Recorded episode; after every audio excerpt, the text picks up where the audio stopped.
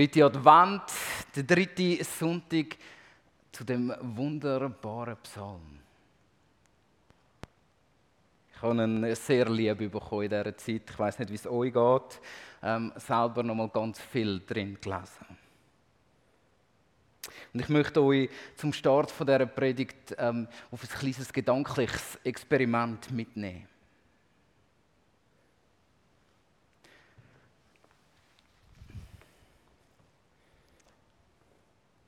Wir haben über den König geschwätzt, der kommt.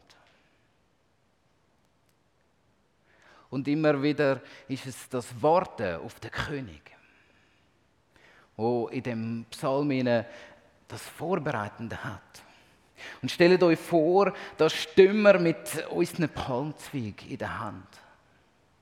Und wir schwätzen mit dem einen oder anderen von unseren äh, Leuten, die neben uns stehen und warten auf den König. Es ist eine aufgeregte Stimmung. Ähm, man, man, ist ja nervös, weil man nicht genau weiß, was da kommt. Und so ist man am Plaudern und am Warten. Und vielleicht kennt ihr das von einem Konzert oder von, von irgendetwas. Plötzlich, wenn eine Menge, die vorher am Schwätzen war, ruhig wird. Plötzlich wird es still.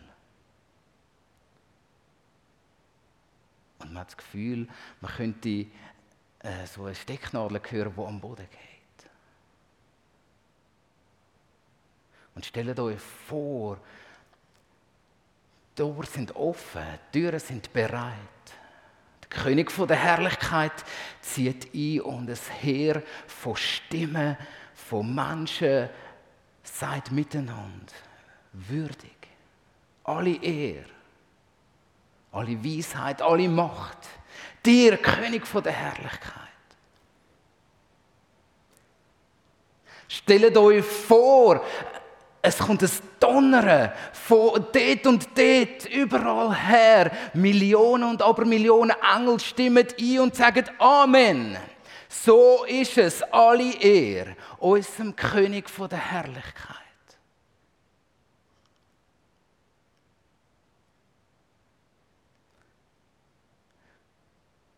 Und es hört nicht auf. Nichts mehr ist wichtig in dem Moment. Ich denke nicht, was ich zum Mittag koche. Ich denke nicht, mit wem ich im Streit liege, sondern nur noch der König. Nur noch der König von der Herrlichkeit ist in dem Moment zentral. Und der Wunsch steigt in mir, in uns allen, dass wir für immer und immer dürfen bleiben in der Gegenwart von dem König. Und man kommt sich mit der Zeit fast schon ein bisschen schäbig vor, dass man nur so ein Palmwedeli hat zum Wedeln dafür.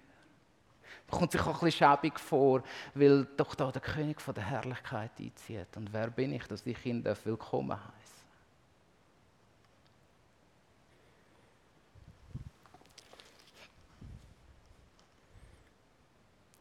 Wir lesen die Szene in der Offenbarung. Und ich möchte sie euch vorlesen, ein unglaublich bewegender Text. Offenbarung ähm, 7 wird uns Folgendes berichtet. Ab Vers 9, Offenbarung 7, ab Vers 9. Danach sah ich eine riesige Menschenmenge aus allen Stämmen und allen Völkern. Menschen aller Sprachen und aller Kulturen es waren so viele, dass niemand sie zählen konnte. In weiße Gewänder gehüllt standen sie vor dem Thron und vor dem Lamm und hielten Palmzweige in den Händen. Und sie riefen mit lauter Stimme, das Heil kommt von unserem Gott, der auf dem Thron sitzt und von dem Lamm. Diesem Lobpreis schlossen sich die ganzen unzählbaren Scharen der Engel an, die rings um den Thron und um die Ältesten, um die vier Lebewesen, lebendigen Wesen standen. Sie warfen sich vor dem Thron nieder und beteten Gott an. Amen, so ist es, riefen sie. Anbetung, Ehre, Dank ihm, unserem Gott. Herrlichkeit und Weisheit und Macht und Stärke gehören ihm für immer und ewig. Amen. Und dann kommt ein unglaubliches Gespräch. Und einer der Ältesten wandte sich zu mir, zum Johannes, und sagte, weißt du, wer diese Menschen in den weißen Gewändern sind und woher sie kommen? Sagest du mir, mein Herr, erwiderte ich, du weißt es. Da sagte er, diese Menschen sind durch die größte Bedrängnis gegangen, die es je gegeben hat. Und ihre Gewänder sind deshalb so weiß, weil sie im Blut des Lammes gewaschen worden sind. Oder weil sie im Blut des Lammes gewaschen haben. Darum stehen sie jetzt vor dem Thron Gottes und dienen Gott Tag und Nacht in seinem Tempel. Er, der auf dem Thron sitzt, ist für sie wie ein Zelt, unter dem sie für immer geborgen sind. Weder Hunger noch Durst wird sie jemals quälen. Die Sonne wird nicht mehr auf sie herabkommen, herabbrennen und sie werden keine Gluthitze mehr ausgesetzt sein. Denn das Lamm, das, in der Mitte, das, das du in der Mitte stehen siehst, dort wo der Thron ist, wird ihr Hirte sein und sie zu den Quellen führen, aus denen Wasser des Lebens fließt. Und Gott wird alle ihre Tränen abwischen. Was für ein unglaublicher Text. Was für eine unglaubliche Szene, wo sich auftut. So muss es sein, wenn der König der Herrlichkeit da ist. Was für eine Schönheit. Etwas, um sich mehr und mehr, jeden Tag mehr darauf freuen. Der Text aus Offenbarung 7 der passt so wunderbar zu dem Psalm, weil er, weil er genau das beschreibt. Der König von der Herrlichkeit. Wer ist der König von der Herrlichkeit? Der, der mächtig ist und der, der stark ist. Und als was wird Gott priesen? Als was wird Jesus Lamm priesen? Alle Macht und alle Stärke siegt dir in Ewigkeit. Da wird der König von der Herrlichkeit oder in anderen Übersetzungen der König von der Ehre in die Mitte gestellt. Und der Text aus Offenbarung 7, wo ähm, uns so einen Einblick gibt, wie es muss sein irgendwann. Hat zwei Blickrichtungen und auf die zwei Blickrichtungen möchten wir heute ähm, unseren Moment Zeit nehmen. Die erste und wichtigste ist auf den König von der Herrlichkeit. Es zeigt Gott, der, der gepriesen wird. Und das Zweite, und das ist so erstaunlich an dem Text, es hat auch einen Fokus auf die, wo ihn arbeitet. Und es zeigt die Schar, wo ihn arbeitet. Und sagt etwas über die aus. Unser König. Wenn ich so einen Text lese, ähm, es gibt fast nichts, wo mich mehr bewegt in der Bibel, als wenn ich so einen Text lese. Da, da, da klingt bei mir eine innere Seite an. Da, das weckt in mir eine Sehnsucht Nachdem, dass ich mir wünsche und mich nicht mehr danach sehne, als, als vor dem König können stehen. Und mit in den Chor von Tausenden und Abertausenden Stimmen mit einstimmen. Und Gott die Attribute zusagen, die zu ihm gehören. Gott, von dir kommt mein Heil. Wie schön ist das? Anbetung, Ehre, Dank, Herrlichkeit, Weisheit, Macht und Stärke soll dir, mein Gott, gehören für immer und ewig. So Texte zeigen mir einen Gott auf, wo in meinem Alltag manchmal vergessen geht. Und nicht nur in meinem Alltag, sondern in ganz vielen Momenten, wo ich auch mit Gott rede. Es macht mir Türen auf zu einem herrlichen, grossen Gott. Zu einem Gott, der tatsächlich mächtiger ist als alles, was wir kennen auf dieser Welt. Zu einem Gott, der tatsächlich größer ist als jede Angst auf dieser Welt. So Texte machen mir Raum, dass ich dem Gott begegnen kann, wie er wirklich ist. Stark und mächtig.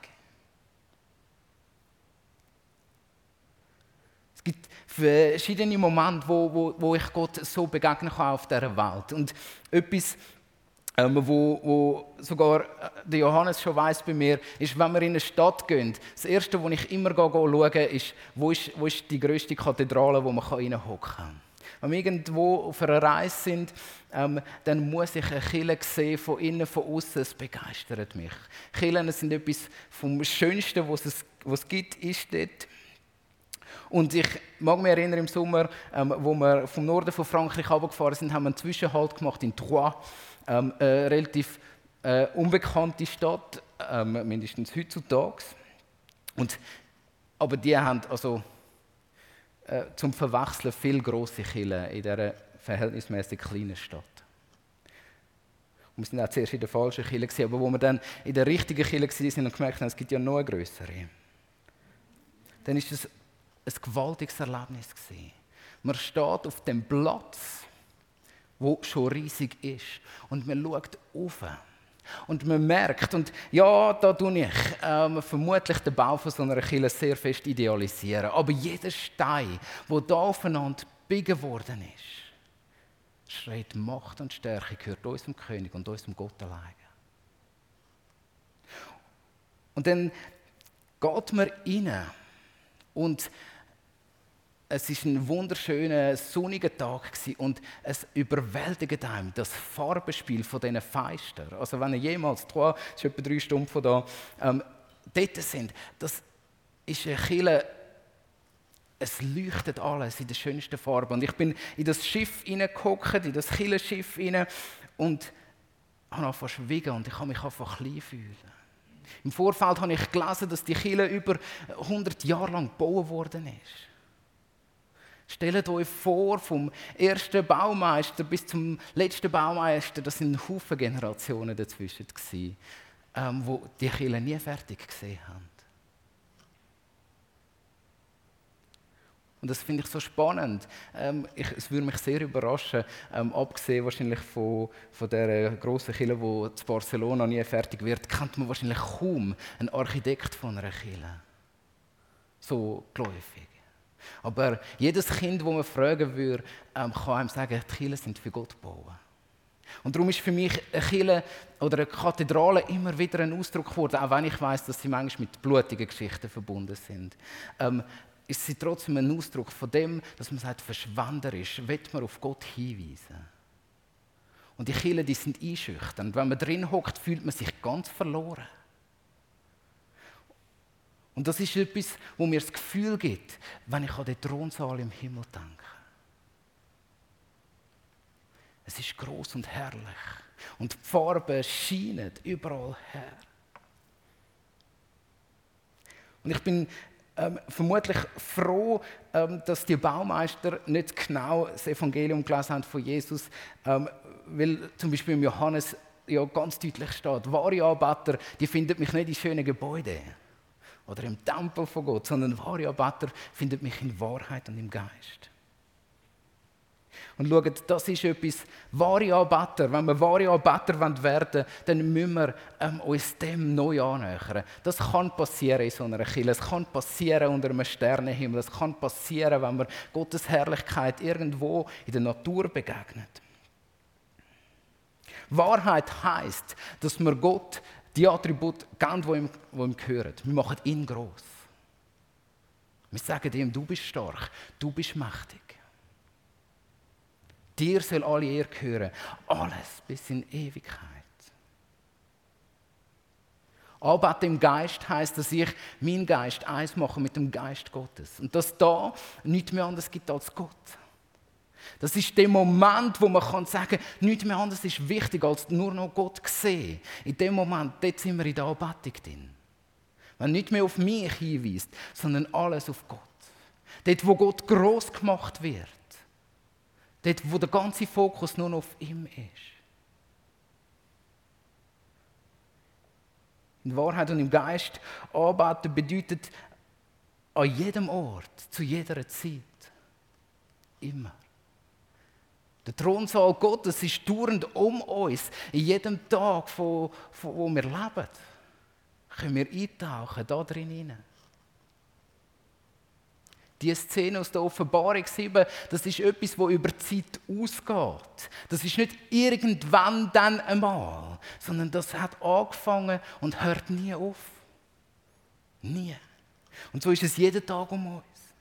Und der schönste und besonderste Ort ist die Gegenwart von unserem König treten, wenn wir das gemeinsam mit unseren Geschwistern tun können. Und darum ist es umso schwieriger in diesen Zeiten, wo wir das nicht als ganze Gemeinde machen können. Es ist umso schwieriger, wenn wir nicht singen können, ähm, unserem grossen Gott. Aber da ein paar Gedanken dazu, wenn wir miteinander im Thronsaal von Gott hocken, was wir auch in jedem Gottesdienst tun dann fällt mir plötzlich auf, es muss mir ja nicht gefallen, was da ihnen für Lieder gesungen werden. Es muss Gott gefallen. Und es muss nicht mein Stil sein, auch wenn es ein paar Mal wiederholt wird. Weil es tut uns nämlich gut, wenn es manchmal von unserem Hirn, vom Text in unser Herz hineinrutscht, wenn wir Gott arbeitet. Und so halte ich es wie ähm, mit, mit, mit meinen Eltern, wo mir manchmal Sachen ein paar Mal haben müssen sagen. So muss ich manchmal auch mir ein paar Mal eine Aufforderung geben, dem König von der Herrlichkeit zu begegnen. Und darum drücke ich es mit meinem Körper aus. Weil im Thronsaal Gottes kann ich nicht einfach ähm, da hocken sondern ich muss vor meinem König stehen, meine Hand entgegenstrecken und ihm meine Ehre geben, meinen mein inneren und äußeren Palmzweig auf ihn ausrichten. Um das geht es bei der Anbetung. Und es ist so schön, ähm, wir singen das manchmal so in den einen Liedern, meine Gefühle entscheiden nicht darüber. Und das ist ja gerade die Logik vom König von der Herrlichkeit. In dem Moment, wo wir anfangen arbeiten, folgen meine Gefühle. Sie folgen dem hin zum König. Und dann sind meine Gefühle tatsächlich nicht mehr wichtig, weil sie beim König sind. Und ich gebe ihm meinen ganzen Frust und alles hin und bete ihn an. Anbetung gehört zu jedem Moment in unserem Leben. Und wenn wir dann am Arbeiten sind, so geht es uns manchmal so, wie ich das am Anfang beschrieben habe. Plötzlich sehen wir uns selber mit unserem unzureichenden Palmzweig in der Hand. Wir sehen im Licht von Gottes Herrlichkeit, wo um uns strahlt, noch viel besser unser Dreck, der uns klebt. Und obwohl Gott mächtig und stark ist und er würdig ist, merke ich bei jedem Wort mehr, dass ich es ja eigentlich nicht bin.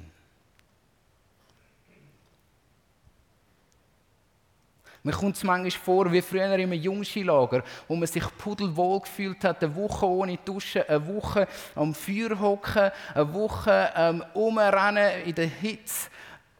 Man fühlt sich wirklich wohl, bis zu einem Moment wenn man in den Zug einsteigt oder irgendwo zurück in die Zivilisation hineinkommt. Plötzlich fällt einem auf, wie fest, dass man als Gruppe am Stinken ist.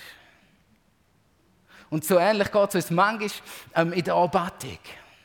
In dem Moment, wo wir in die Reinheit, in den Zug, in den Thronsaal Gottes einsteigen, ähm, da schmücken wir uns selber plötzlich. Und ähm, jetzt könnten wir da stehen bleiben und sagen, ja, wir sind nicht würdig und darum können wir uns vermutlich nicht in die anbetende Schar hineinzählen. Aber so schön, wie uns der Text das beschreibt. Das Erste, wo da drin steht, ist, ich habe gesehen aus allen Stämmen und Völkern, aus allen Sprachen und Kulturen, Menschen unzählbar, alle.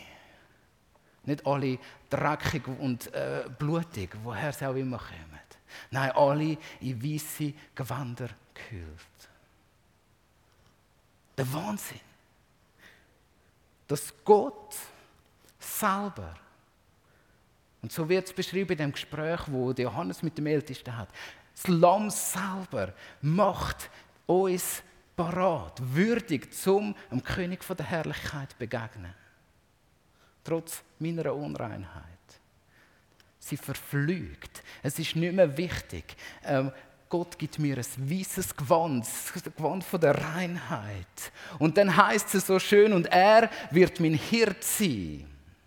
Und nicht mehr Hunger, nicht mehr Durst wird mich umtreiben, nicht mehr Müdigkeit, nicht mehr Lustlosigkeit, kein Frust mehr.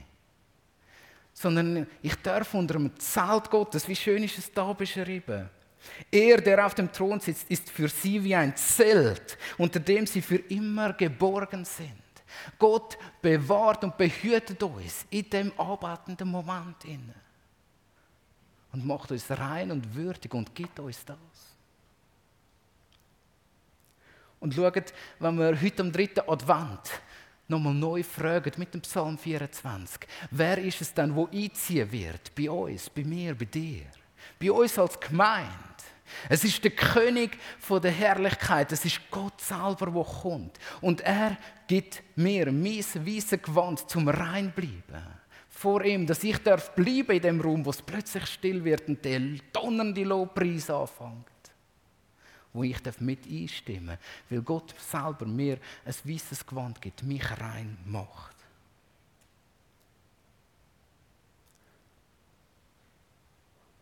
Und darum am heutigen dritten Advent möchte ich euch ein Lunchpaket mitgeben. Proviant für unterwegs. Und, und wenn wir in das äh, Lunchpaket hineinschauen, also das ist fiktiv, ich habe kein Lunchpaket für euch, okay? Ähm, aber wenn wir in das Lunchpaket hineinschauen, hat es nur etwas drin. Und es macht mich eigentlich noch glücklich, dass ich das so in, in, in meiner letzten Predigt da so darf zum Ausdruck bringen. Es hat nur etwas drin in dem Paket, das ich euch mitgeben kann. Abatik. Abatik ist Proviant. Und als allererstes für Menschen, die in Not, Leid und Bedrängnis sind.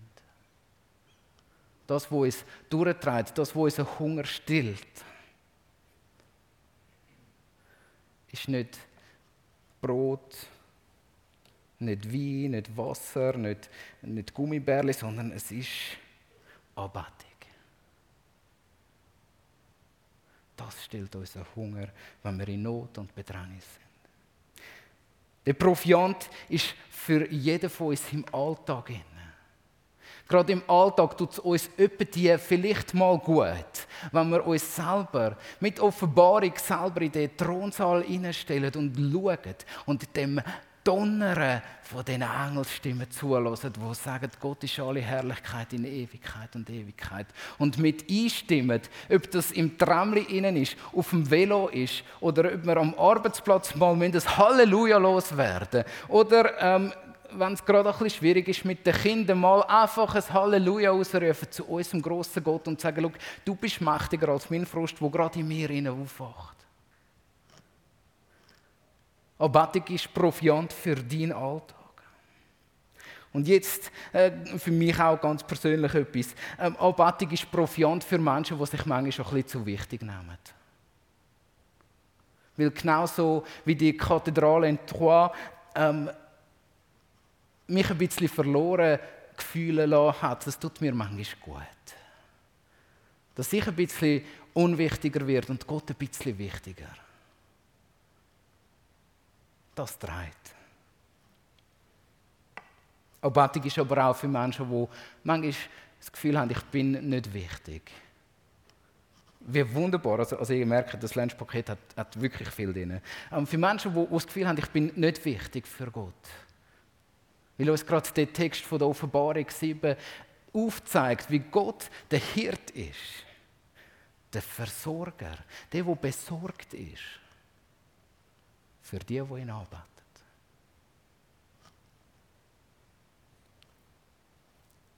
Anbetung ist Profiant, wenn wir am Warten sind auf Jesus. Und schauen, das gilt für die Adventszeit ganz besonders. Aber jeden Tag von unserem Leben, vielleicht bis zu unserem Tod, warten wir darauf, dass Jesus wiederkommt. In seiner Herrlichkeit. Dass wir vor ihm niederfallen und sagen, du bist würdig. Endlich bist du da, wie schön ist es. Wir warten, dass Jesus wiederkommt. Und ähm, so naiv, dass uns in dieser Welt nachgesagt wird, dass wir auf so etwas warten, wenn wir nicht aufhören. Und in dieser Wartezeit ist der Proviant Anbetung.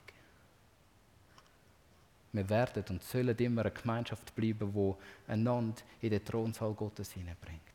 Vor Gott her. Und ihn anbetet. Wo nicht mehr anders wichtig ist. Wo nicht mal wichtig ist, ob die Giga jetzt gut gestimmt ist oder nicht. Wo nicht wichtig ist, ob wir singen können oder nicht. Weil das spielt keine Rolle im Thronsaal Gottes. Weil wir Gott in die Mitte stellen und nicht unsere Bedürfnisse in dem Moment. Meine liebe Anbetung ist der beste Proviant, den wir mitnehmen können. Und ich hoffe, über die heiß sind oder über da hocken, ähm, dass er den Proviant mehr als einmal pro Tag auspackt. Und euch reinführen lässt in den Thronsaal vom König der Herrlichkeit. Und das wollen wir jetzt auch. Ähm, ich bin so froh, dass ihr uns jetzt mit dem Lobpreis reinnehmen in den Thronsaal von, von Jesus. Und ich möchte beten. Großer Gott, wir stehen vor dir, wir kommen vor dich. Wir wollen dir eher ausdrücken, dir Erobatik ausdrücken. Und wenn wir das heute nicht äh, mit selber singen können, so wollen wir das tun äh, mit unserem inneren Palmzweig, mit unseren Palmzweig. Wir wollen sie dir herheben und sagen, Gott, du bist würdig. Dir gehört alle Ehre, alle Macht und alle Weisheit in Ewigkeit. König von der Herrlichkeit, zieh du ein bei uns in der FG Riechen. Komm du und mach uns neu. Mach uns rein. Wir loben dich in alle Ewigkeit. Amen.